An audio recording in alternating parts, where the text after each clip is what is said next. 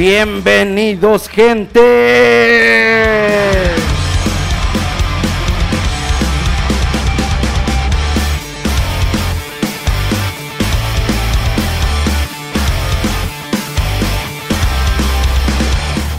Bienvenidos al Rock de Contrabando número 39. Estoy muy contento por estar aquí con todos ustedes una semana más, ya saben, aquí en el Rock de Contrabando. Eh, pues nada, gracias a la gente que nos echa la mano ahí para transmitir, ya saben, todos los domingos en UTA Radio, www.radiouta.com a las 3 de la tarde. Eh, los martes nos vamos para España a través de www.solirrabia.com en punto de las 11 de la mañana, hora Madrid. Eh, los miércoles nos vamos para Argentina, sonamos allá a las 5 de la tarde gracias a nuestros amigos de Radio de Salón, www Radio de Salón, no lo olviden a las 5 de la tarde hora de Buenos Aires. Y pues los jueves regresamos a México, nos vamos para el norte del país, sonamos en eh, Sonora, ahí gracias a mis amigos de Piratita Radio, www.piratitaradio.live en punto de las 5 de la tarde, hora Sonora, 6 de la tarde, hora Ciudad de México.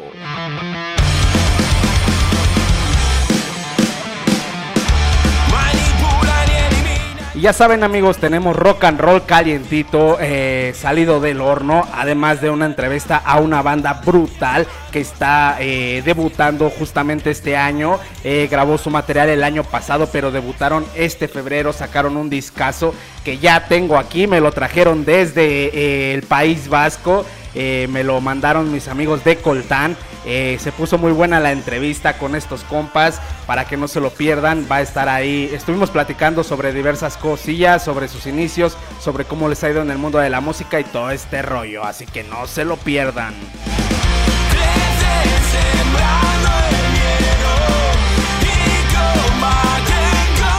Ya saben que pueden seguir este proyecto en Rock de Contrabando, así tal cual estamos en, Instagram, en Facebook, en YouTube, hasta en TikTok ya estamos subiendo cosillas. Ya saben, estamos ahí en plataformas digitales iBox, Spotify y Anchor por si quieren escuchar los programas pasados. Estamos a tope en todas esas redes.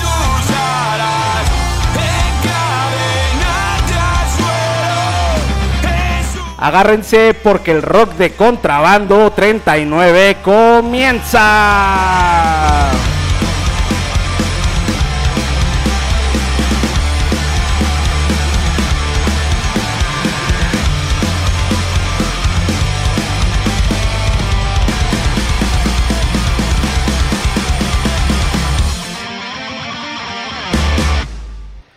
Así es amigos, bienvenidos al rock de contrabando número 39.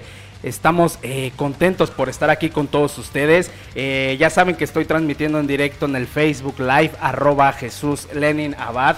Un saludo para Luis Pontes, para Judith Abad, para el buen Anthony del Choco, Aupa ahí, el vocalista de aquí de esta bandota Coltan que esta banda es la invitada de este programa, es, eh, vaya, la cereza de este show. En la entrevista a mis compas Coltán, una banda que la está rompiendo duro, que inició, eh, eh, sacó disco en febrero del 2022. Aquí lo tenemos desde el barro, está increíble, está chingón. ahorita se los enseño, ya lo abrí. Ahorita les enseño cómo está el rollo por dentro. Pero pues nada, a lo que venimos amigos, venimos con música nueva, calientita. Y pues acaban de estrenar en nuevo videoclip, una banda brutal directamente desde R. Pelega y Baracaldo. Eh, hay localidades cerca de Bilbao. Me estoy refiriendo a la banda Manifa que se ha montado un videoclip cabroncísimo eh, de su canción Incendiaremos la Noche. Salió el pasado 9 de marzo del 2022. Ayer me parece. Eh, sí, ayer creo. Eh, pues nada, esta canción es del quinto álbum de, con el nombre Dispara, 11 tracks con los que pues estos compas volvían a la carga en 2020, este disco salió en 2020, eh, pues nada, con su clásico grito de guerra, ruido del bueno, esta banda la está rompiendo y pues nada, les digo que sacó este videoclip, este pedazo de videoclip chingoncísimo, este es el quinto track de este álbum, Dispara, eh, así que pues nada, yo los eh, no me enrollo más, los dejo con esta canción de nuestros compas de Manifa. Eh, incendiaremos la noche. Vean el video, está en YouTube, la neta vale mucho la pena. Regresamos, ya sabes, ya sabes que estás en rock de contrabando, cámara banda. Thank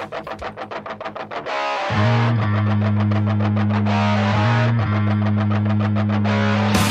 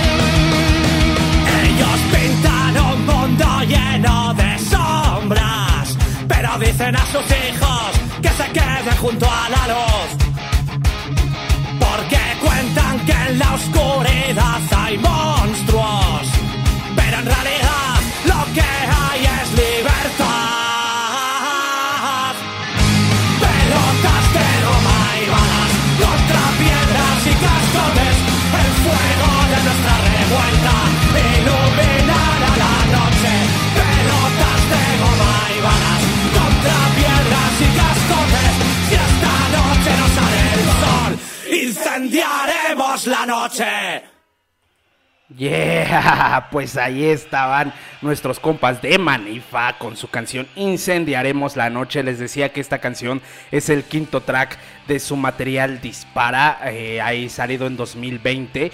Eh, sacaron este videoclip eh, ayer justamente y la neta es que está bien cabrón, lo está en YouTube. Este discazo lo pueden encontrar en todas las plataformas digitales, así que no se lo pierdan porque son 11 tracks que están cabroncísimos. Además que pues como nos tienen acostumbrados Manifa, pues tienen un sello de humor ácido y crítica social ahí directa a tope. Pues bien amigos, vámonos con otra bandota eh, que también está de estreno esta semana. Me estoy refiriendo a nuestros compas de Cataluña, directamente desde Cataluña vienen Último Recurso, una banda que la está rompiendo, está estrenando eh, discazo llamado eh, Memorándum de Combate. Sí, Memorándum de Combate es su cuarto álbum. Eh, se estrenó igual el día de ayer, 9 de marzo. Y pues nada, pues es una un discazo también cabroncísimo, ya me lo aventé todo. Y pues nada, esta banda nos sorprendía ahí ya eh, con este discazo después de nueve años de carretera ya rodando ahí, dándole duro al punk rock.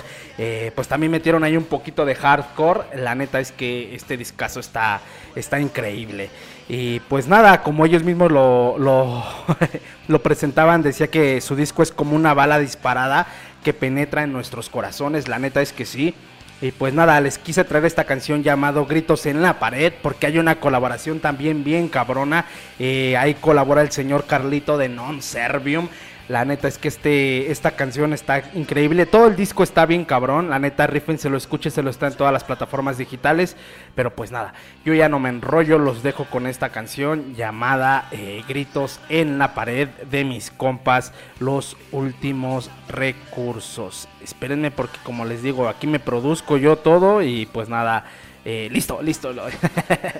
Nada, regresamos, estás en rock de contrabando a través de Uta Radio, a través de Piratita Radio, a través de Solis Rabia y a través de Ruido de Salón. Regresamos.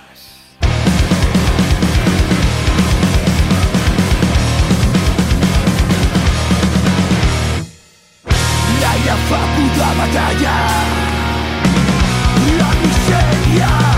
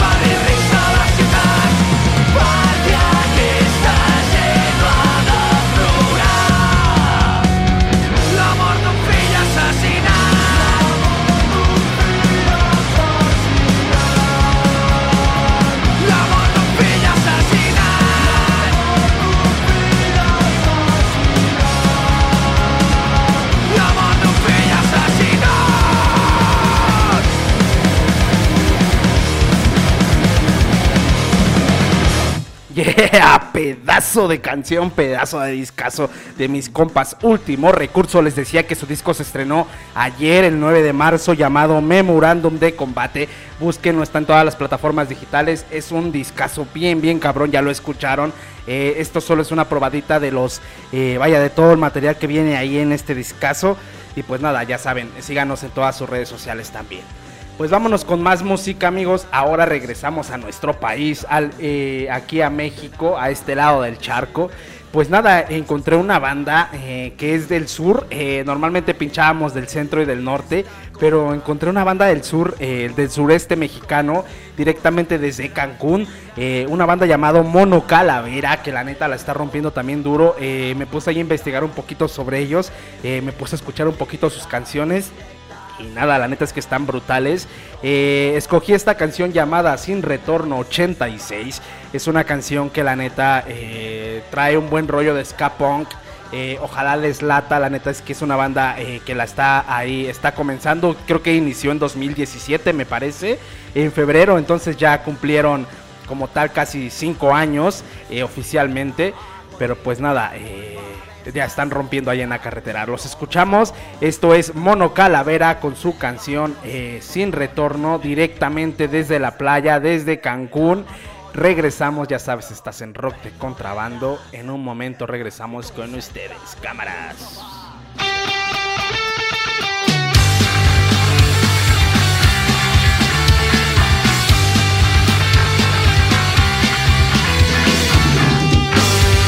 Cuando las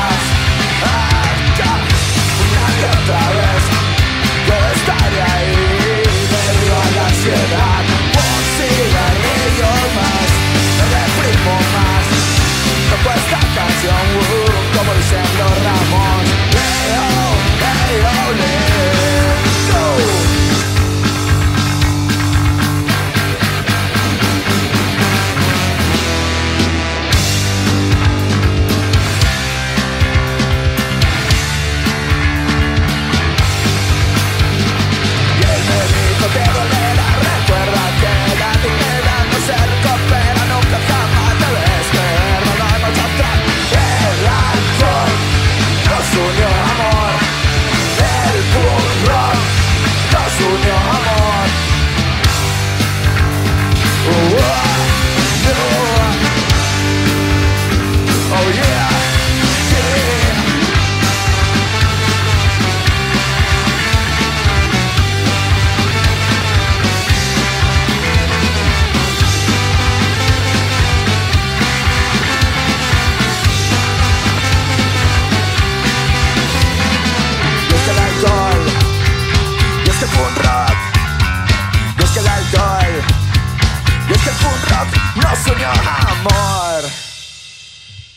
Muy bien.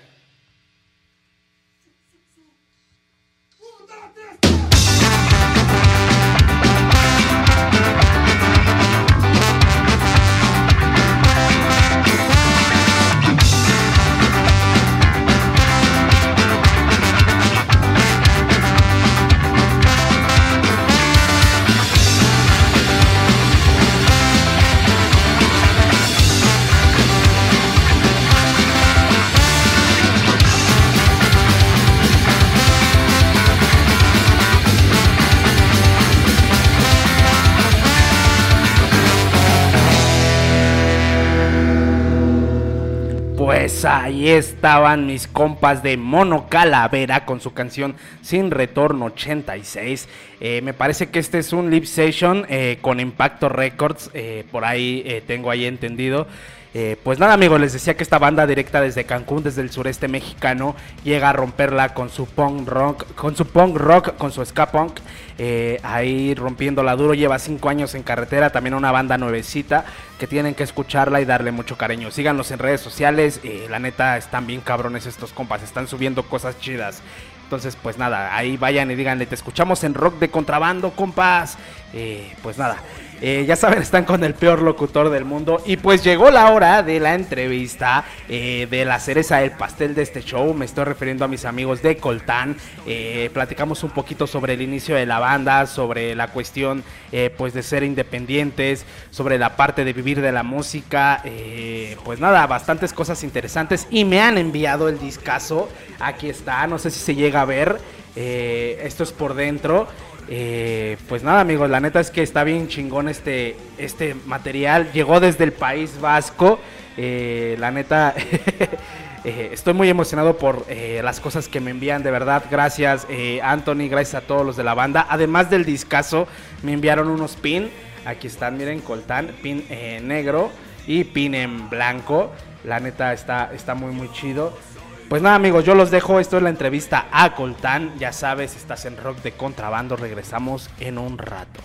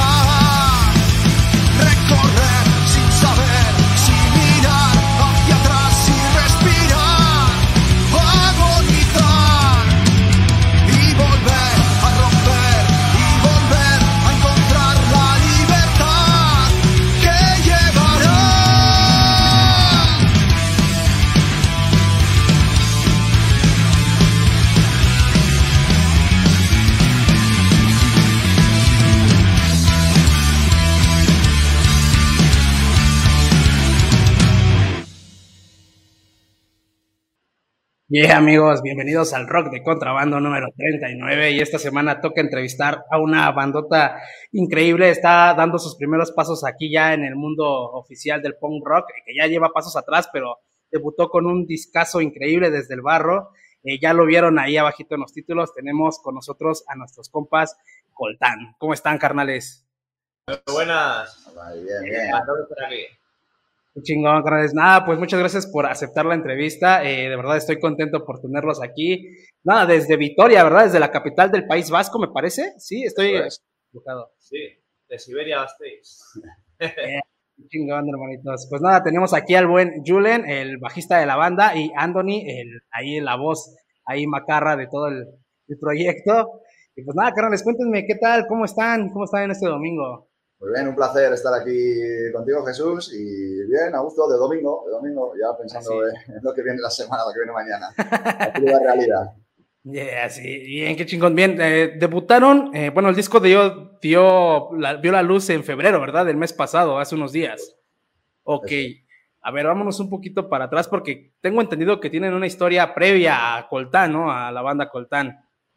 Sí, Pero, ¿qué, eh, ¿qué pasó? Surge, surgen en 2018, ¿no? Pero debutan ahorita ya con el primer disco hasta 2021. ¿Tiene que ver algo ahí la pandemia o cómo estuvo el rollo? Cuéntenme. Sí, claro, tiene mucho que ver la pandemia porque al final eh, lo que lleva a crear un grupo nuevo que ya te necesitas unos meses, incluso años en empezar a temas nuevos y demás, y te viene de repente la pandemia que ni te puedes juntar a ensayar y a sacar esos temas y prepararlos, ni tocar en directo, ni nada. Entonces ha sido un freno ahí de casi dos años más que, pues, lo que hemos aprovechado para rodar más esos temas y mejorarlos y, Sí. y que tengan bien de caña. Ok, entonces esas canciones de este disco eh, que cuenta con ocho tracks ya las tenían hechas desde el 2018. Empezamos, 2019? empezamos en 2018 a hacerlas. Nos Ah, juntamos a finales, nos juntamos los cuatro a finales de 2018 y ahí empezamos a poco a poco a ir, a ir componiendo, a ir dando forma. Y como dice Julen, ¿no? nos pilló justo la pandemia cuando ya teníamos los temas casi, casi terminados, faltaban de rodar un poco, entonces Ajá. fue mucho tiempo de parón, pero bueno, ni tan mal porque teníamos ya los temas terminados, ¿no? Nos faltaba solo un poquito, pues, rodarles, darle- darles forma y pues eso, se ha retrasado todo un poco, pero bueno, pero ha llegado el día ya por fin. Ok, bien, ya llevamos dos años, casi tres de pandemia. Eh, ¿por, qué no se, ¿Por qué no se disolvieron? ¿Por qué no dijeron, ah, ya lo dejamos así? O sea, ¿qué los inspiró o qué los motivó a, a esperar y ahora sí decir, ya, es hora de, de lanzar el disco? Pues al final, yo creo que cuando es algo que te gusta realmente, lo haces porque es tu pasión, entonces no, no te interesa ni quieres dejarlo atrás, ni, ni dejarlo de lado, pues nos ha dado pena, ¿no? Pues no poder hacer un directo antes, Sí. no juntarnos más para hacer más temas, porque también hemos tenido meses que incluso casi sin ensayar, porque Oh, tenemos la, la problemática también de que no somos de la misma ciudad y si no te puedes cambiar de ciudad, pues ya no puedes ensayar tampoco. Y no somos muy de ensayar online como hay otras bandas que, pues tendrán sus métodos, pero no Sí, sí, sí. clásicos ahí. Ok, pues ver, vámonos con el nombre, coltán. Eh, yo investigué un poquito, eh, no sé, según la Wikipedia, me dice que, que es algo, un- una mezcla de dos minerales o algo así, pero no, la verdad es que no sé, porque también ahí tiene mucho que ver su, su logo y toda esta rolla de pico y pala. A ver, cuéntenme ahí un poquito qué significa y cómo está el rollo. Pues mira, coltán es, es un mineral con el cual se hacen las baterías de los aparatos ele- electrónicos, ¿no? Móviles, portátiles. Y el nombre, cuando a la hora de poner un nombre, pues nos gustó cómo, cómo sonaba y además eso, Ujú. tiene, tiene un, un trasfondo, ¿no? Y, y- y bueno, y pareció, bueno, hicimos una lista de- con varios nombres y pareció que, que gustaba cómo, cómo sonaba y, y adelante, ¿no? Y luego ya a raíz del nombre, pues ya eh, pues vino el tema del logo, eh, el Desde el Barro también tiene un, do- el nombre del disco también tiene un, do- un doble sentido, ¿no? Ese Desde el Barro de volver a empezar de cero, porque este proyecto Ok. es empezar de cero, y también Sí. desde el barro, pues que es desde donde se saca ese, ese mineral, ¿no? Ese, ese mineral de coltán. Pues por ahí va un poco. Nos gustaba cómo sonaba, tiene un, un mensaje implícito, ¿no? Y, Ujú. y oye, y para adelante. Ok, y en este proceso de composición son ocho canciones que te- tocan ahí temas sociales, ¿cómo está el rollo? ¿Quién compone? O bueno, ¿quién, quién escribe la letra? ¿Cómo, se, ¿Cómo surge esa sinergia entre cuatro carnales para pues crear este discazo, ¿no? Crear el sonido original de Coltán. Sí, pues lo que es componer, llevamos igual ideas previas, algunos al local de ensayo y ahí las elaboramos entre todos, más o menos. Sí. Y vamos sacando estructura a la canción, ¿no? Al tema. Luego las letras sí suele ser más de Andoni, del cantante, Ok. pero por ejemplo también yo que hago muchos coros, pues estoy con él para dónde meter coros, dónde no, cómo hacerlos. Sí, y eso. en general eso, pues, entre todos vamos dándole forma, unos a una cosa, otros a otra. Sí, Ujú. es lo interesante además, ¿no? Que no llega uno y trae una canción ya de, venga, y esta es la canción y la tocamos, no. Pues partimos de un riff, de, un- de una idea, ¿no? Que puede sacar Julen, puede sacar Adrián, puede sacar Coldo, puede sacar yo, y a partir de ahí, pues nos vamos, nos vamos metiendo, vamos viendo que si funciona, que no funciona, y ya vas trabajando entre todos, ¿no? Y lo, lo chulo es eso, que lo hacemos entre todos, que no es que alguien imponga Eso sus es. canciones o traiga sus canciones. Ok. Bien, lanzan este discazo en febrero. eh, ¿Por qué no esperarse más? ¿O por qué, o por qué decidieron ya de una vez lanzarlo y no, no sé, a lo mejor va a darle otra vuelta? ¿Por qué deciden sacarlo ya? de en- tenemos unas ganas de tocar en directo que, que no podemos con ellas ya. Y justo teníamos el primer concierto cerrado el 5 de febrero y, y el disco salió el día 4, así que en físico Ah. salió el día 4. Así que eso, básicamente es por eso, teníamos unas ganas de tocar que no, que no podíamos con ello. Qué chingón. Y a ver, cuéntenme cómo le fue al disco. Tengo ahí entendido por redes sociales que lo estuvieron mandando a varias partes de ahí de, de España. Me mandaron el mío, que afortunadamente no ha, desafortunadamente no ha llegado. Pero ¿cómo les ha ido? ¿Qué críticas han tenido? Cuéntenme ahí. ¿Cómo Bueno, parece que está gustando, sí que hemos mandado a pues, algunos medios al final, como todo lo hacemos nosotros, ¿no? Eh, tanto la, la difusión, la- o sea, todo el, el proceso lo hacemos nosotros. Entonces sí que pues a medios que, que- que puedan publicarlos, pues les hemos mandado, ¿no? Y parece que está gustando y, oye, pues muy contentos, ¿no? De que al final lo que hagas, pues guste. Sí, yo creo que a ver, ahora que podamos hacer más directos y, y sí nos gustaría eso, a ver qué le parece a la gente. De momento nos han dicho que les ha gustado a muchos, pero claro, no, no se ha movido todavía demasiado. A ver Eso es si una, vez podemos que, una vez empecemos a tocar, pues ahí sí que ya el disco se va moviendo más, ¿no? Verán, verán que sí, carnales. Como, como lo, que, lo que te van diciendo, ¿no? Sí, sí, sí, ok. Y a ver, cuénteme también ahí un poquito, en la parte de, de los, bueno, de cómo han ahorita distribuido su material, porque lo están haciendo ustedes, no hay alguna agencia de por medio ni nada, todo es todo autónomo. Eh, hace, hace, unos, hace como un mes más o menos estaba viendo una entrevista de un mexicano eh, que mencionaba algo de los medios y de las bandas emergentes y bandas independientes, donde decía, ¿no? Que, que toda la chamba era de ustedes, en este caso, de las bandas independientes, que ustedes tenían que mandar material, mandar press kit, que a nosotros como medios solamente nos tocaba de exponerlos, a lo cual yo estaba en desacuerdo, ¿no? Porque dije, no mames, ¿cómo voy a entrevistar a alguien que no conozco, no? También no está chido que nada más diga, mándame tu press kit y ya lo que me diga ahí, ¿no? Hay una investigación. Creo que el crecimiento es de ambos, no es como nada más de su parte. No sé ustedes qué opinan al respecto, que lo están Pues haciendo yo- ustedes solos. Yo estoy, estoy contigo, ¿no? Que tiene que ser algo muchas veces recíproco, pero también estoy de acuerdo que hay muchas bandas que son los huevones, ¿eh? O sea, Sí, que, sí, sí. que no, que no hacen nada porque se graban un, un discazo de la leche y no, no son capaces ni de mandar el link a, a ningún sitio. Pues, joder, si quieres que alguien lo escuche, molestate en echarte ahí un rato y mandar cuatro links a... Es que, por eso, yo digo que tiene que ser algo recíproco también, ¿no? Al final, eh, o las bandas necesitamos, si quieres que alguien te escuche, necesitas ese, ese, ese altavoz. y Así ese es. altavoz también necesita ese contenido también. No sé cómo, cómo decirlo, ¿no? Pero claro, las bandas también tienen que moverse un poco. Exacto. Sí, es que yo, yo lo comentaba porque decía, bueno, pues también habemos, hay, como hay medios que les pagan y todo, también habemos medios independientes, ¿no? Que también hacemos nuestra luchita ahí. Pues creo que crecemos a la par que crecen las bandas independientes. Pero sí, como que ahí dije, no, no, no está chido esta parte que dice este compa, ¿no? pues Pues no, es que al final es, es así, ¿no? Saber que hay gente que está igual que tú, que es su afición, seguro que en tu caso es tu afición, en la nuestra Sí. es nuestra afición, y dices, pues mira, eh, lo hacemos hacemos por amor al arte. muchas veces, ¿no? Con los medios independientes con los que, pues, a los que conoces entrevistas o a los que mandas el material, y eso es interesante, siempre es interesante. Sí, yo creo que al final hay una simbiosis, ¿no? De los grupos que tocan, pero luego también el fotógrafo que va ahí a echar unas fotos, o el que pone la noticia, o el que lo cuelga en alguna red social o lo que sea. Es todo un eh, grupo de gente que si no estuviesen unos, pues igual el otro no tiene sentido. Exactamente. Y luego sí también hay que decir que por parte de las bandas hay que estar agradecido. ¿eh? Yo estoy muy agradecido a que nos, a que nos publiquen en, en las páginas, sea, sea la página que sea. Porque, joder, hay muchas bandas, hay mucha oferta, ¿no? Y que, Sí. que, muevan, que muevan tu material, pues al final es, es de agradecer. Así es. Bien, ahorita hablando de, pues, de Coltán, que es una banda de punk rock que toca temas sociales, ¿cómo están viviendo de ese lado? Yo estoy acá en México, ¿no? Ustedes están más cerca de esta problemática que hay, que además que es una de las demás problemáticas que hay de la parte de Ucrania, Rusia. ¿Cómo lo están viviendo ustedes? Pues yo la verdad es que estoy muy desconectado de todo. Estoy muy desconectado por lo que, porque los medios, al final, lo que te llegan los medios generalistas, pues te Sí. cuentan la mitad. La mitad te puedes creer o no te puedes creer, pero la mitad tampoco. Yo la verdad es que estoy muy, muy desconectado de, Con preocupación igual, porque son cosas que ahí entran poderes y gente que decide por ti y que tiene la posibilidad de, de liarla, pero bastante. Entonces, Sí, un poco sí. de preocupación sí que hay. No, y es que lo que decía, ¿no? O sea, también está lo de Siria, o sea, como que de repente enfocaron, enfocar el foco ahí en... Esa es la historia, que al final es el foco, Ajá. ¿no? Cuanto, cuanto más cerca te pilla, en este caso a nosotros, ¿no? Pues, pues más grande es el foco. Si pilla en la otra punta del mundo, pues bueno, el foco es muy pequeño o ni existe, ni se pone ahí.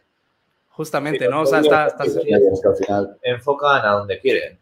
Porque, por Sí. ejemplo, también yo he estado leyendo una noticia de un periodista de aquí vasco que han detenido en Polonia y no sé qué. Y eso, por ejemplo, no lo sacan mucho. o Sacan temas de Putin. Bueno, eso es lo de siempre. Los medios que ve todo el mundo están muy manipulados. Sí, exactamente.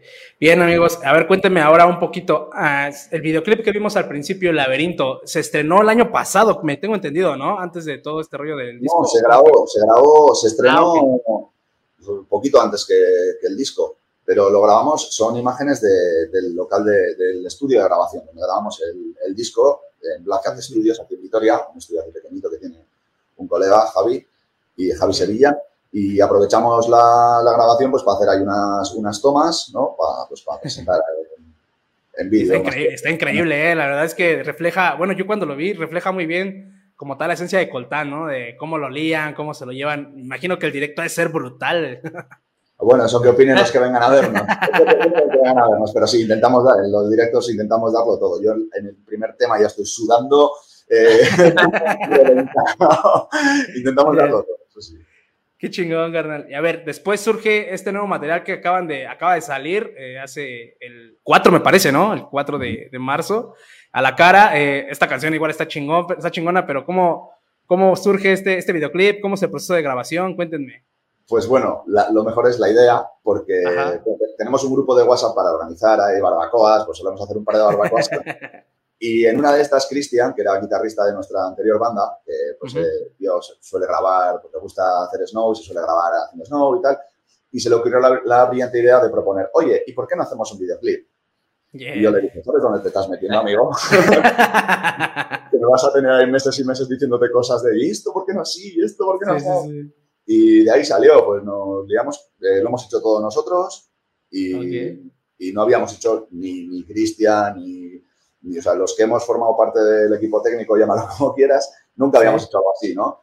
Y, jo, ya ha quedado, ya ha quedado chulo, creemos que ha quedado chulo, pues haberlo hecho nosotros sin tener mucha idea y sin tener muchos medios, pues, pues mira. Sí, sí, la verdad Ah. es que es algo totalmente amateur, o sea, de gente que no se dedica a eso ni tampoco sabe mucho, es algo de- por hobby, Sí, pero sí. vamos, nos ha encantado cómo ha quedado. Sí, y la gente que aparece también, pues son colegas al final, pues eso, eh, que si mi chica, tu chica, la chica de batería, la barbacoa, el otro El colega tío- la altada, el- pues eso, Yeah. todo El tío, el tío que va pasando por la calle, jálate, ¿no? Sí, de pasa, pasa que estamos grabando.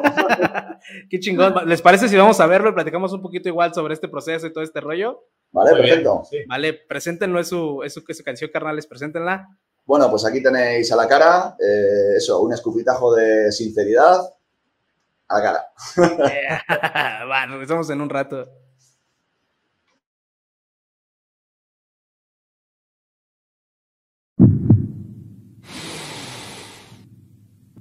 Y lo que quiero es que me mires a la cara.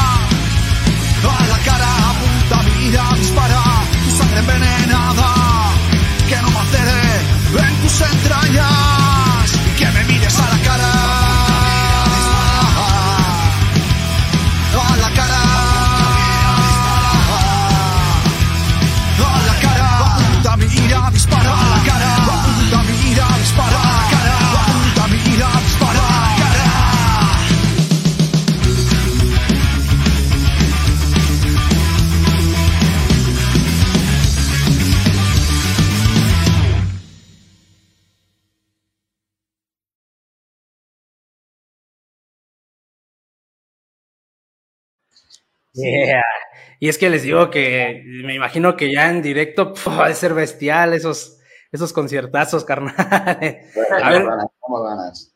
Cuéntame un poquito sobre por, por qué decidieron a, eh, esta canción hacer el videoclip, por qué no otra de las siete restantes del disco, por qué escogieron, por qué escogieron a la cara. Te cuento yo, porque era la, la- la más fácil de hacer. Pues a la cara, pues, Ok. caras, ¿no?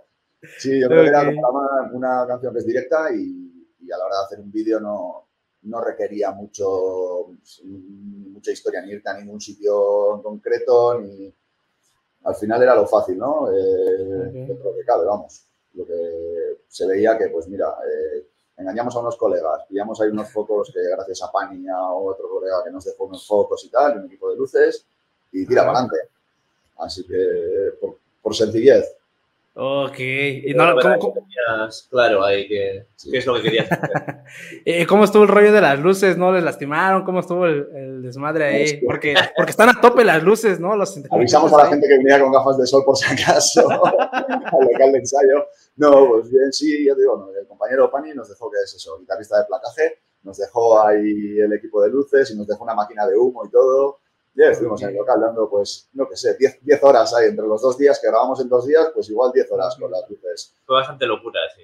Ahí todo el rato con las luces ya. Dentro de unos meses todos ciegos y no sabremos Sí, por ¿no? qué. ya en tus conciertos, eh, un chico de gente con gafas, ¿no? De, ah, no. Y ¿Qué luego además, eh, el que estaba de técnico de luces Ajá. las accionaba más o menos manualmente. Manualmente. Sí. Ahí, encender, apagar, encender, De apagar. hecho, eso, Garibay, es el, com- el compañero que vino ahí con las luces, él no había tocado un equipo de luces en la vida. Y le enseñó Pani en cinco minutos de, mira, tú subes aquí, bajas aquí, y lo que te pida el cuerpo. Tú dale a los botones como te pida el cuerpo. Adelante. Todo muy, eso todo muy, todo entre colegas, al final. Es lo que mola. Y a, y a ver, cuéntame un poquito sobre el disco, sobre este disco desde el barro con ocho tracks. Eh, ¿Fue difícil eh, maquetarlo? ¿Fue difícil? No sé cuántas copias se maquetaron, ¿cómo está el rollo ahí? Eh, me imagino que también fue independiente de ustedes, no hubo alguien que detrás que los patrocinara. ¿Cómo estuvo Sí, la eh, cuestión ahí? Fue algo independiente, digamos, de pues, mandarlo a fábrica y sacar unas copias. Ujú, En esta ocasión, pues, por ejemplo, no hemos querido hacer muchas. Ok. Era de 200. 200 y algo. Al final, porque también el formato físico en CD no se lleva tanto. Entonces, queremos que se lo lleve también la gente que lo vaya a escuchar, no venderlo porque sí. Y, y si vemos que se vende mucho, pues haríamos más tiradas, ¿no? Pero en principio creemos que con esa cantidad vamos a llegar a la gente que queremos llegar. Luego otros pues, podrían escucharlo por eh, plataformas y digitales y demás. Pero bueno, no, no sé. Sí, no, eso que, que había que hacer, algún formato había que sacar, ¿no? Lo más factible era el CD. Sí. Ya nos plantearemos más adelante, sí que nos gustaría sacar en vinilo, pues porque hay mucha gente que ya no escucha en CD. Y Sí, de eso hecho, Exacto. Sí, es algo que nos plantearemos, ¿eh? Sacar vinilo. Y, y sí, que lo hemos hecho todos nosotros. Al final, eh, tanto buscar el diseñador, por ejemplo, que es Asier de Fast Graphics, eh, le pasamos la idea a él también para el diseño, él luego le hizo su magia, pero eso, todo, todo manda a la fábrica, eh, todo cosa nuestra, todo nuestro. Todo, Sí, es lo que dice Andoni. Por ejemplo, lo de el diseño de la portada y todo esto que lo hizo así, que también es amigo nuestro, pues eso sí ha sido algo más personal, ¿no? De, pues él le dimos una idea y él la ha desarrollado así con las locuras que le pasan por la cabeza. Y ha quedado trabajazo que ha hecho Asier. Siempre Sí, siempre, siempre se le ocurra mucho porque no es que dibuje bien y haga algo y ya está, no. También hay una historia detrás de todos esos dibujos del disco, que por ejemplo aparece un casco de minero, que él fue a un museo a sacarle fotos y demás. O sea, hay una historia también detrás de todo el diseño ese. Qué chingón, o sea, Coltán tiene ahora sí que a, a los costados gente que la está respaldando, ¿no? Gente que está también ahí. Y eso es Metida. de agradecer, ¿no? Eso, a ver, al final no es nuestro primer proyecto, ¿no? Y, vas conociendo a gente que, pues, que todo, te lo hace todo mucho más fácil, ¿no? Sí, sí, sí. Ahora mismo eso, a la hora de buscar a alguien que nos hiciera la portada es que no se planteó otro nombre, fue directamente Asier, Asier de Fast Graphics, ¿sabes? Eso ya son cosas que vas, pues, que vas aprendiendo, vas conociendo con los años. Entonces ahí sí Ok. que ese tipo de cosas, pues, se hace más fácil, todo se hace más fácil. Sí, sí, sí, claro. Ahorita tocaron un tema muy importante sobre los discos, sobre el formato digital, sobre vinilos. ¿Ustedes qué opinan en, este, en esta parte? Bueno, a mí me tocó la parte de los discos. Yo soy del 92, entonces me tocó esa, esa parte como de un poco del cassette, pero ya más al disco. A mí ya no me tocó tanto el vinilo. No sé ustedes en este caso, creo que están igual como por ahí de la ahí, edad, pero, casetes sí, y pues, vinilos también. Pero exactamente el Dixman, sí. pero no sé qué opinan ustedes ahora la gente eh, que colecciona a lo mejor discos, vinilos. ¿Cómo ven, cómo han visto esa evolución de ah, lanzarlo en formato digital? Porque digo, yo me acuerdo que me compraba mis discos y era un placer este, a quitarle la, el- vaya, todo el, el papelito, el, ¿cómo se puede decir? El lule, y abrirlo, ver lo que traía el librito, luego traía el librito, escuchar, ver, ver el disco así todo chingón y ponerlo y escuchártelo, tomarte una media hora, 40 minutos de tu tiempo con una cervecita a escuchar el disco. Bueno, yo todavía lo hice así, ¿no? Pero no me quiero imaginar la gente que lo hizo con vinilos, ha estado mucho más cabrón. A- hoy en día, pues solamente entras a, a redes sociales o Spotify y ya está, ¿no? Antes era una odisea, pues, a veces no encontrabas el disco en tal lado, tenías que buscarlo. No sé ustedes qué opinan ahora, cómo lo ven de antes, cómo lo ven ahora. Sí, yo creo que sigue habiendo ese aspecto romántico, ¿no? De tener un CD, eh, abrir el librillo, leer la letra y ver también un poco de cómo se ha grabado, lo que quiera poner la banda ahí, ¿no? Las imágenes o lo que sea. Y, y sí que he visto, pues eso, en el CD igual no tanto o incluso se vende menos, pero el vinilo, yo creo que hay mucha gente que, que compra vinilos, mueve vinilos, Ujú. incluso de segunda mano hay compra-venta, está muy bien. Yo creo que es una, una herramienta o un formato que, que tiene futuro. sí, sí, sí. Sí, yo por mi parte eso, yo por ejemplo, yo siempre he escuchado en, en casete cuando era pequeño y luego en CD, ¿no? Y yo, me, me gusta escucharme lo que dices tú, tomarte tu tiempo para escucharte el CD entero. A mí Sí. se me hace muy raro escuchar en plataformas digitales eh, temas sueltos, por ejemplo. Eso no, no- Me falta un contexto para las canciones muchas veces. ¿no? Y, y eso. Ayer, pues sin ir más lejos, fui a un concierto a ver a, a los Alcayata y que tocaban con plata. Me volví a casa con tres CDs. yeah. Un saludote para los compas de Acayata. Sí, estuvieron aquí en el Son brutales también, ¿eh? Perdón, Sí, perdón ahí el comercial. Son brutales Sí, esos güeyes también. Pues eso, que al final eh, yo creo, yo sí que creo que eso, que cada vez hay menos público que, que hace eso de, de pillas un CD, no sé qué, pero bueno, siempre quedamos, siempre quedamos algunos locos.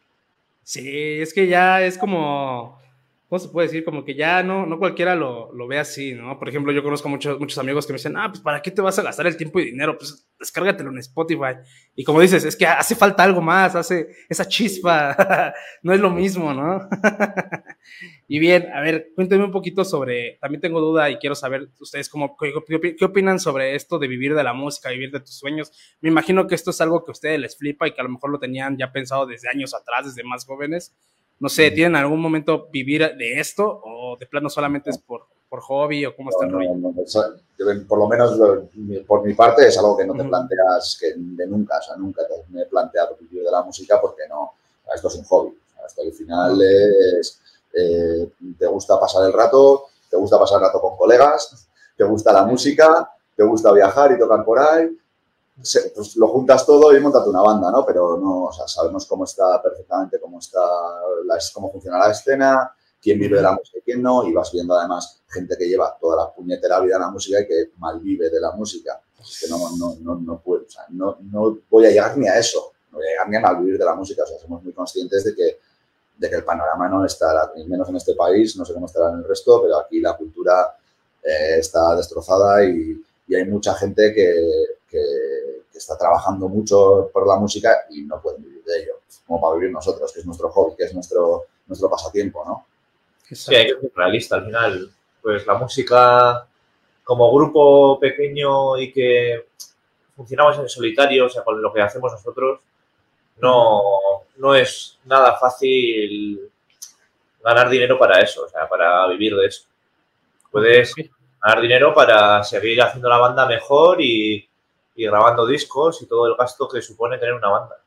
Pero nada más, porque eso, pues como otras cosas, pues hay una industria ahí detrás que son los que se encargan de mover los hilos como ellos quieren para ganar dinero y, y al final pues la gente paga por Spotify, pero Spotify le da dinero solo a los a los grandes y Sí. los, los aquí estamos que no tengo nada por esa música que hoy en día es lo que tú decías, pues se escucha mucho más en formatos digitales, en plataformas de Spotify, YouTube y demás, que en cualquier otra cosa, pero eso no te da dinero a la banda. No te, te hace eh, pues darte a conocer y que te conozcan más y tener más fans, pero no, no te da dinero.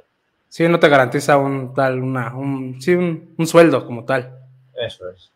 Ok, ahorita com- comentaste algo igual bien importante, ¿no? Sobre la gente que está arriba, a lo mejor manejando Y los, porque sabemos que también en el punk rock también hay gente que pues, maneja de repente ahí cosillas, ¿no? Que es lo triste porque el punk rock nació también de ahí, ¿no? El punk nació de ahí de, de oye, pues no está chido esto. Pero ustedes, por ejemplo, en esta cuestión que ya llevan, o sea, Coltán es un proyecto nuevo, pero ya llevan historia detrás. ¿Cómo les ha ido en esta parte de, pues no sé, de promotores, hasta incluso de las propias bandas compañeras? ¿Cómo los han tratado? ¿Les han hecho alguna mala jugada? ¿O les han hecho una buena jugada? No sé. Pues mira, algo de lo que yo, por, por mi parte por lo menos, que podemos estar orgullosos es de que nos lo hemos hecho siempre nosotros todo y apoyándonos en las bandas que están igual que nosotros, ¿no? Y al final eh, la filosofía es que la escena las hacen las bandas. Al Así final, si nosotros queremos o intentamos ir a tocar a Madrid, por ejemplo, pues yo me intentaré poner en contacto con alguna banda de allá, que luego me intentaré traer aquí. Y si no es a Vitoria, pues a Bilbao.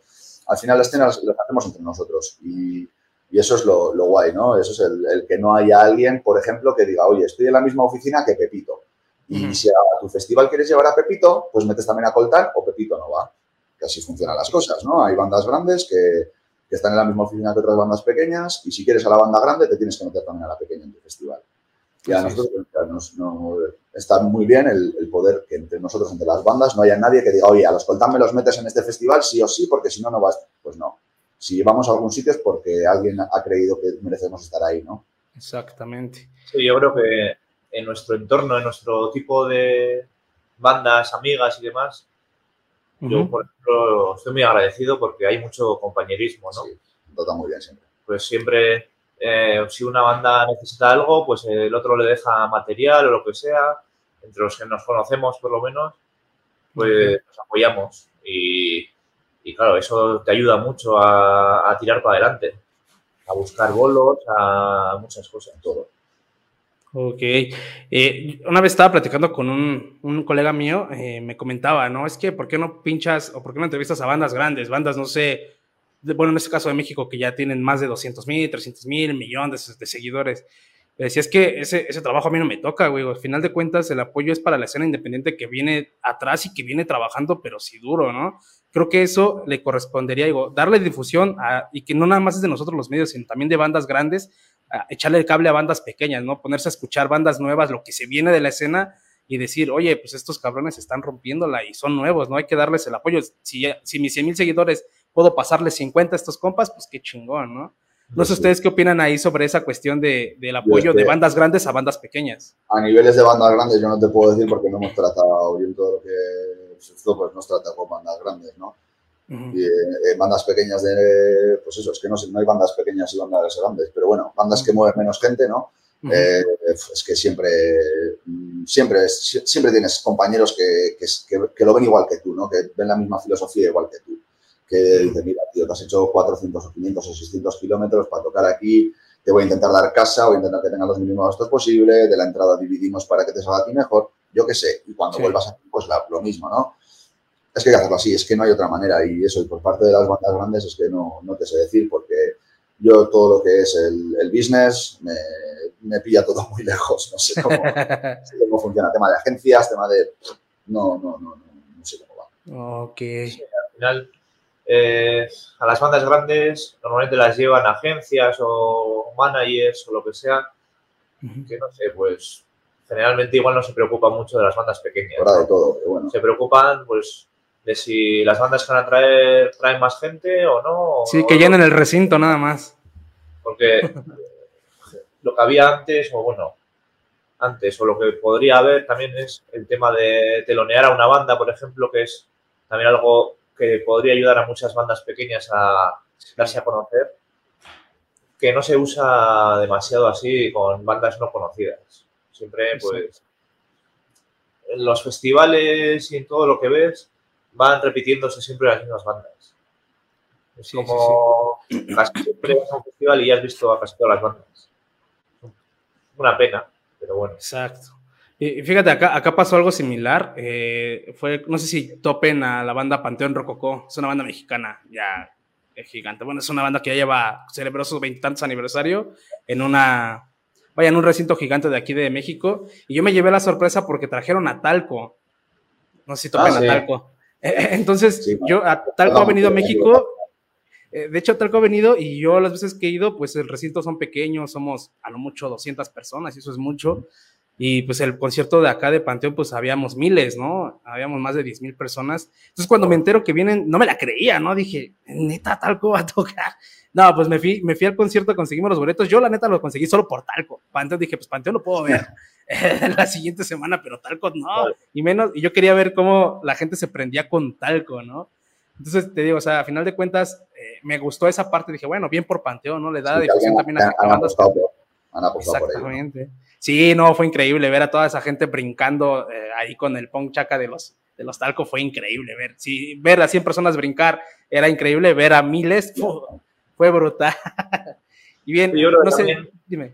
A veces dime. pasa esto, ¿no? Que le- se le da mucha más importancia, bueno, se, se agradece más cuando viene una banda de lejos.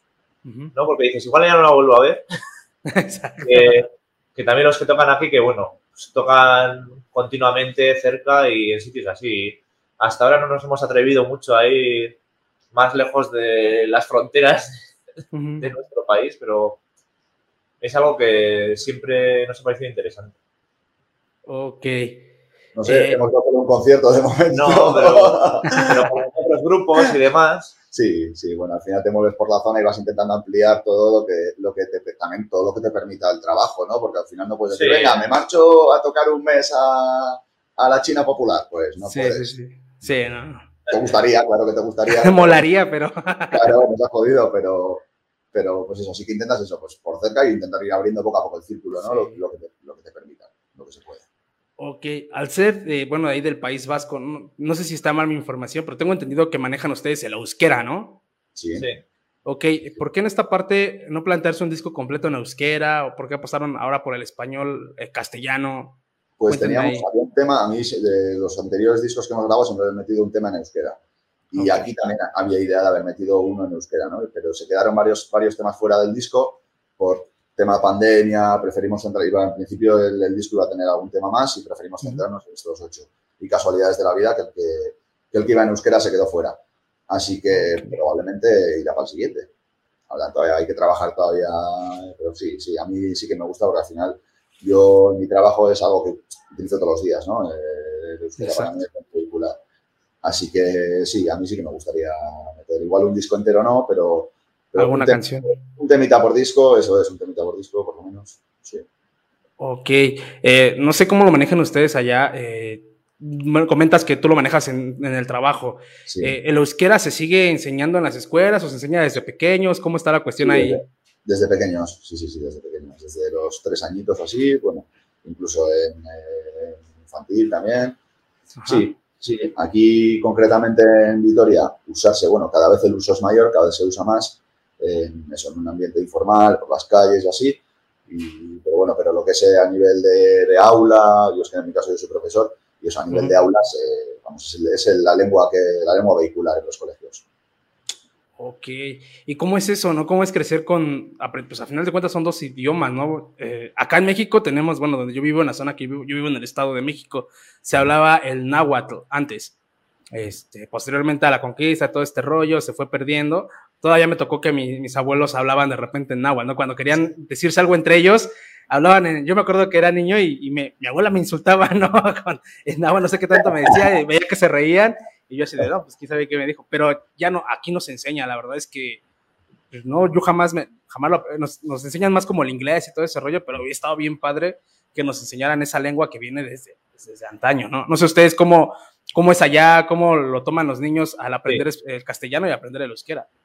Aquí yo creo que se le da bastante importancia y por eso al final tiene la presencia que tiene pues en colegios, instituciones y demás, ¿no? Porque si no lo usas y si no lo enseñas, desaparece. Es una pena, pero hay que usarlo. Y, y aquí, pues, al final, el que haya grupos que toquen eh, canciones en euskera o libros en euskera, películas, todo eso te genera una cultura que, pues, que es tuya, es del pueblo vasco y, y que no se quiere que desaparezca. Exacto, sí, porque acá la gente que hablaba en náhuatl ya es gente muy grande, que incluso mucha gente que no sabía escribir ni leer, pero sabía hablar. Entonces fue muy complicado también como en esa parte enseñarlo, ¿no? Eh, y pues como ya no se habló, Aquí, por ejemplo, yo en mi caso, por ejemplo, mis padres, ninguno de los dos, bueno, ninguno de los dos sabe euskera Y, Ok. y a mí se lo pensaron, me metieron a un modelo que aquí antes ah, bueno, había opción de elegir solo euskera, eh, euskera y castellano o solo castellano. Y yo usé el, el bilingüe. Y, y vas viendo cómo pues, la gente ya de mi edad que empieza a tener críos, pues claro, toda esa gente ya sabe euskera. Entonces sí que intentan transmitir a, los, a sus hijos euskera. Entonces vas viendo cómo las generaciones que vienen por detrás pues tienen ese, ese algo que yo, no, por ejemplo, no pude tener en mi casa. Yo en mi casa nunca he hablado euskera. Yo si he hablado euskera ha sido pues, o con, mis, o con los amigos, o con el trabajo, o en clase. Pero ya vas viendo cómo se, se va metiendo poco a poco en las casas, ¿no? Y eso es interesante por lo que decía Julen, ¿no? Porque si no, la lengua se muere. Si no se Sí. usa, solo la lengua arreglada no sirve para nada. Exacto, sí, es triste ver, ¿no? Cómo esa lengua que viene de tus nativos, pues se, se llega a perder. Es- digo, lo nosotros lo vemos de este lado así, que es muy raro que se enseñe. Incluso hasta en instituciones, ¿no? De repente acá, este, se supone que es como el inclusismo, y hay, hay gente que habla, en, habla así en otomí, en maya, y preguntan, y pues, las instituciones de diablos, ¿qué le contesto? No conozco la lengua. Es, es, algo, es algo feo, ¿no?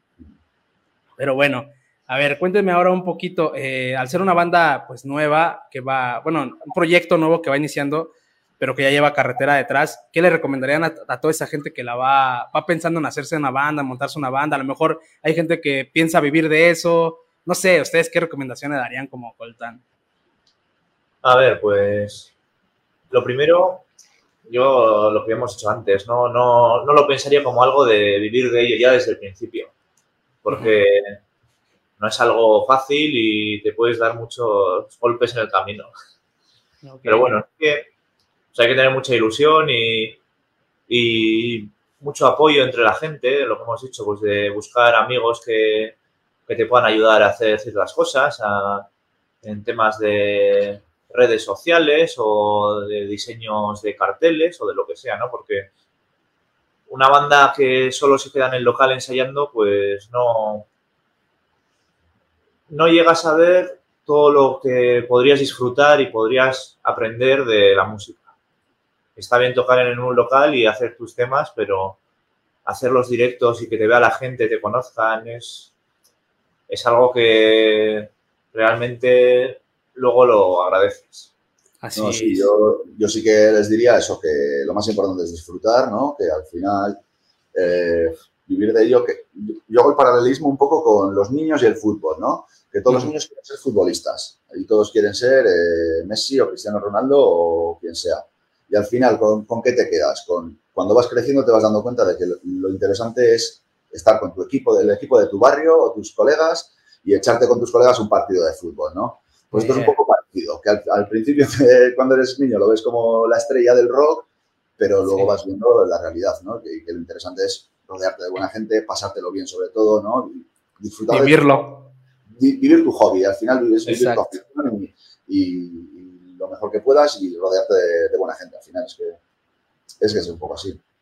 Ok. Que les late si leemos un poquito los comentarios que nos han llegado hasta el momento. Bien, dale. Va, dice eh, Mar Chamizo Alcántara, un saludo, un saludo Mar. Sí, si ahí nos yeah, ahí siguió igual en redes y ahí vimos que también se fue a ver a De Bruce, se fue a ver al Cayata, chingoncísimos. Dice Ira Eli Moreno, saludos a una amiga aquí de México, también es profesora. Saludos. Un saludote, Eli. Raquel Ortega Villambrosa, dice grandes. Esa me suena de algo, no sé. ¿A ti te suena? No, no. Me suena, me suena. Sí, eso es. Ella misma dice, es brutal, ya. Me imagino que habló de habló del directo o algo así, ¿no? A lo mejor los ha visto en directo.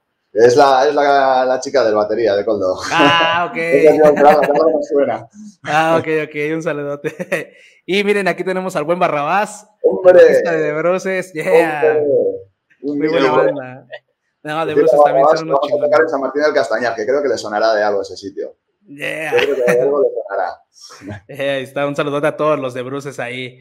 Eh, pues nada, carnales, eh, otra cosa, ya vamos a llegar a la parte de una pregunta obligada que yo le hago a todas mis bandas, porque normalmente, a veces, como decías hace rato, ¿no? Vivimos, vemos a la gente de fuera, ¿no? De Messi o Cristiano Ronaldo y los, los idolatramos y vemos todas sus trayectorias, nos, a veces nos chutamos hasta sus biografías y decimos, oh, qué chingón, ¿no? Pero pocas veces volteamos a ver lo que nosotros hacemos o el proyecto que nosotros tenemos. En este caso, Coltán, o en mi caso, Rock de Contrabando. No sé, eh, eh, la pregunta es esta. Eh, hipotéticamente, si en algún momento Coltán se convirtiera en un ente, ya sea fuera un adulto, un niño, una mujer, un hombre, un perro, lo que ustedes quisieran, pero que tuvieran la oportunidad de sentarse cada uno de ustedes con Coltán enfrente en una mesa y echarse una cerveza, ¿qué le dirían? ¿Qué le dirían a Coltán? Yo. Yo me la tengo pensada, ¿eh? que esta ya me las había estudiado y sabía que le ibas a hacer. Yeah. Yo, mira, le diría, le diría lo primero que disfrute y que haga disfrutar a los de su alrededor, a la gente que está a su alrededor, que haga disfrutar, que, que eso es importante. Y con respecto a eso, que se junte con buena gente, que es muy importante a quien tienes al lado en tu, en tu vida, en tu trayectoria y, en todo, ¿no? Que hay, mucho, hay mucho cabrón por ahí, pero hay que quedarse siempre con, con, la, con la buena gente, con la gente que, te- que de verdad te aporta algo. Yo se lo diría al pequeño Coltán. Sí, yo Sí. creo que, pues en relación a eso y que hemos dicho antes también, pues que, que no hay que mirar muy adelante de querer llegar a la fama o la fama realmente no importa tanto. Importa que, que hagas lo que te gusta, que es difícil también a veces saber qué es lo que quieres hacer, ¿no? Pero en lo que te sientes a gusto y, y no importa que... No sé, no sé cómo decirlo. Mm.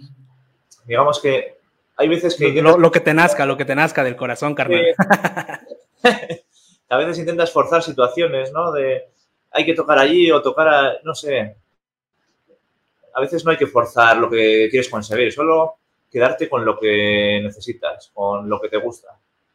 Y así es como mejor vas a estar. Yeah, anda. No, pues qué chingón. Coltán, pues ahorita yo lo veo como un crío de dos años, eh, básicamente, que lo acaban de presentar al mundo. Le acaban ahí de decir, hey, miren, este es mi crío, ¿no? Tópenlo. Eso es. Yeah, bien. Eh, no sé, eh, pues, si faltó algo más que decir en este momento, el micrófono es de ustedes. Si quieren comentar algo, decir algo, el micrófono es Ah, ustedes, decir eso, que ahí, si queréis encontrarnos, estamos en redes sociales. eh, los Ahí están saliendo. está saliendo por ahí el rótulo y que tenemos muchas ganas de, de tocar en directo, así que si podéis acercaros, acercaros porque echaremos, echaremos bu- buen rato. Eso es. Que la música onla- offline, digamos, ¿no? Desde el ordenador está muy bien, pero en directo es otra cosa. Ahí hay más, más magia. Así es. Bien, pues nada más, eh, an- antes de, de terminar la entrevista, se nos acabó el tiempo, les quiero pedir un favorcito, si me pueden regalar ahí un saludo para Rock de Contrabando, para incluir ahí en el, en el intro como lo vieron. Así, Vale, este, cuando gusten, el micrófono es de ustedes. Bueno, pues somos los Coltán y un saludo para Rock de Contrabando. Yeah. Ah, carnales, pues muchas gracias. Eh, no sé si tienen próximos conciertos, igual, eh, o Sí, próximas cosas tenemos- que van a salir para sí, que la gente los escuche. El 19 de marzo, bueno, ahora nos movemos por aquí, por el norte de por el País Vasco y cercanías. El 19 de marzo tocamos en Bilbao, en la sala Seik, con The Birras Terror. Luego en abril tenemos Uh. tres. Tenemos el día 9 en Pamplona, tenemos el día 15 en Salamanca, en San Martín del Castañar, y el día 30 aquí en Vitoria, en el Orbain. Y Yeah. luego para mayo nos vamos a, a Gijón, el 28 de mayo. De momento eso tenemos y bueno, algo más por ahí, por ahí habrá.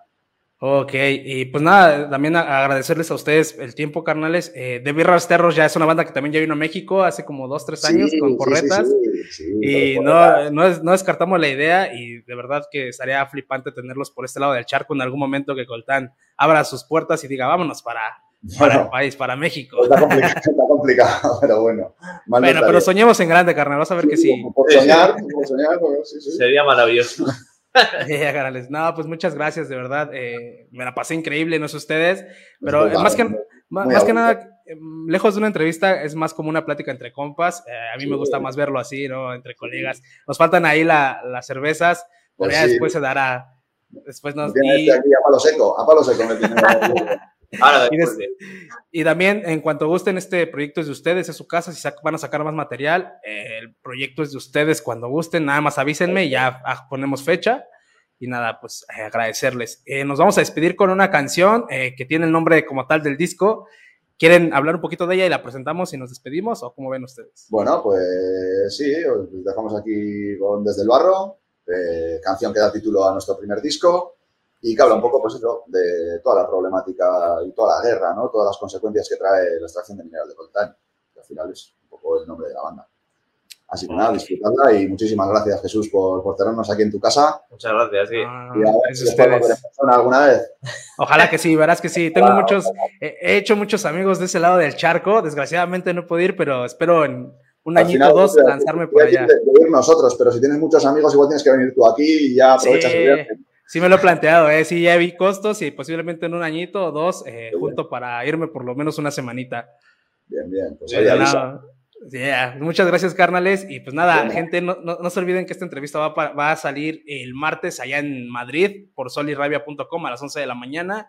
El miércoles andamos en Argentina a las 6 de la tarde en www.radiodesalón.com y los eh, jueves estamos en Sonora, acá en el norte de México, por piratitaradio.live a las 5 de la tarde. Así que, pues nada, ya es con más música, metemos intro, metemos música de la entrevista y cerramos con música. Entonces no se lo pierdan. La siguiente semana también tenemos otra banda del Estado español, también chingoncísima. Ya les iré desvelando quién es. Y pues nada, gracias carnales, gracias este Yul, gracias eh, Anthony, un abrazote. Nos vemos, no se vayan a ir carnales, nos despedimos fuera del aire, ¿va? Perfecto. Vale. Yeah. Gracias gente, nos vemos dentro de ocho días. Mucho rock para ustedes.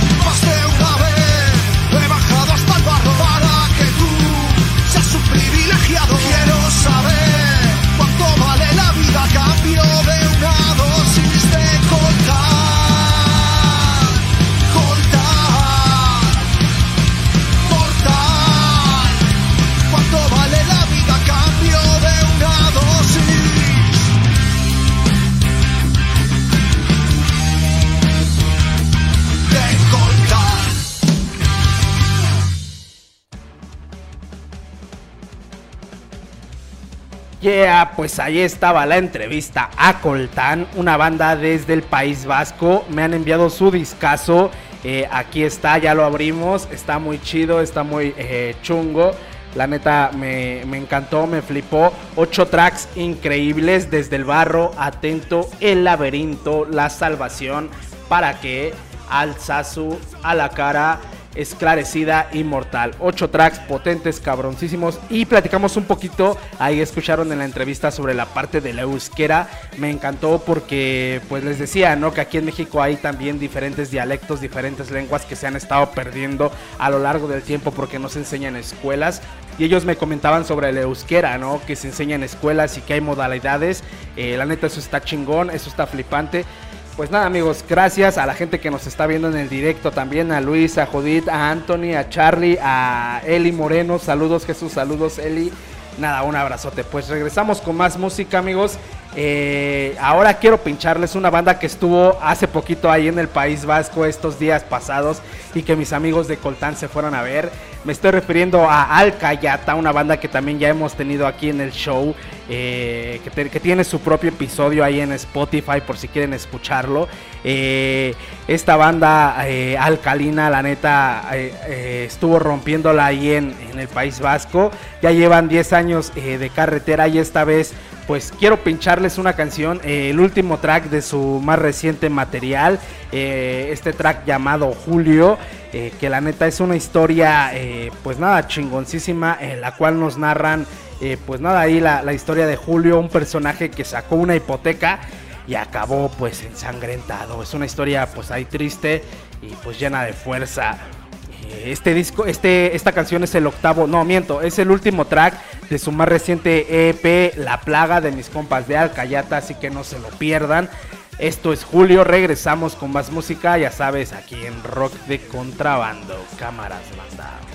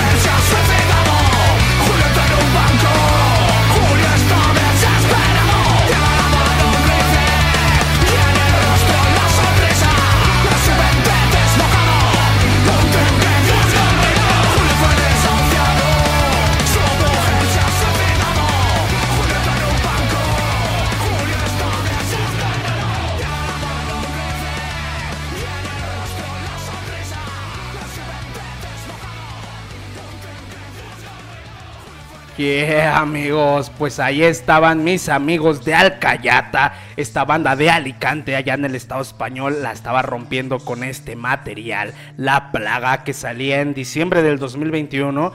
Eh, les decía que estos compas también tienen ahí su episodio conmigo en el Spotify y en el Facebook Live del Rock de Contrabando. Allí búsquenlos Alcayata.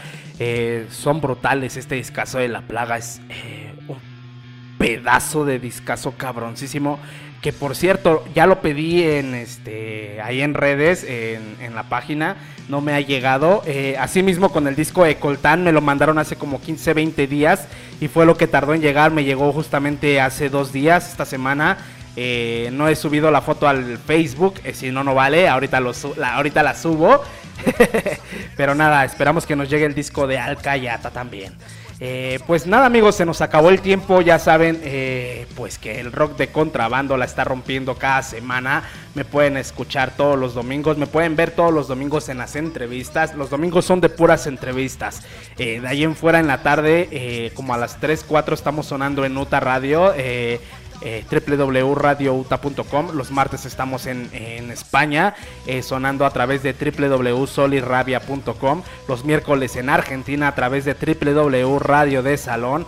Y los jueves estamos en Piratita Radio allá en Sonora, eh, piratitaradio.live para que me sintonicen. La neta es que pues agradezco a estos compas. Y si tienes una banda de rock y quieres sonar aquí en el rock de contrabando, escríbeme, mándame mensaje a mis, a mis redes, mándame tu material y pues ahí te pinchamos o armamos una entrevista. Y en este caso, eh, esta banda eh, me mandó su material, me mandaron un demo de cinco canciones. Me estoy refiriendo a una banda nueva llamado Not Not, eh, directo del Estado de México. pues nada, una banda que también está empezando a romper ahí con el punk rock, con el rock, rock and roll. Eh, neta, estos compas tienen un futuro bien cabrón. Eh, pues posiblemente los tengamos en un, en un, futuro aquí en el rock de contrabando. Ya saben, Not Not, así se llama esta banda. Eh, me han enviado un demo con cinco rolas cargadas de punk rock duro y duro, puro y duro, perdón. pues banda nueva, amigos. Ya saben, a mí me pueden encontrar, antes de irnos, me pueden encontrar en todas las plataformas al rock de contrabando en Spotify, en Anchor. Y eh, vaya en este. En iBox también, así tal cual, Rock de Contrabando. En redes estamos como Rock de Contrabando en Facebook, en Instagram, en YouTube y en TikTok. Estamos alimentando el TikTok, amigos. Estamos subiendo pedazos, clips ahí de entrevistas para que nos sigan. Eh, caímos en las redes del TikTok. A mí me pueden encontrar en Facebook como Jesús Lenin Abad en Instagram como eh, GES-contrabando. GES es con doble S, amigos. Y pues nada, creo que son todas mis redes.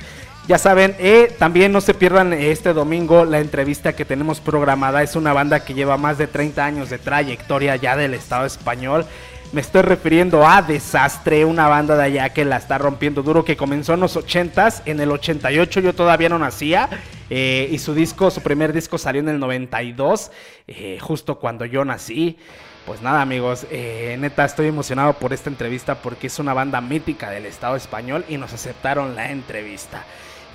vaya, pues me voy, me despido de ustedes amigos, los dejo con Not Not, con su canción Hasta entonces, una banda nuevecita que la está rompiendo duro. Nos vemos dentro de ocho días con más rock and roll, puro rock y mucho punk y ska eh, y todas esas rollas, todos esos rollos para ustedes. Nos vemos el domingo, cámaras.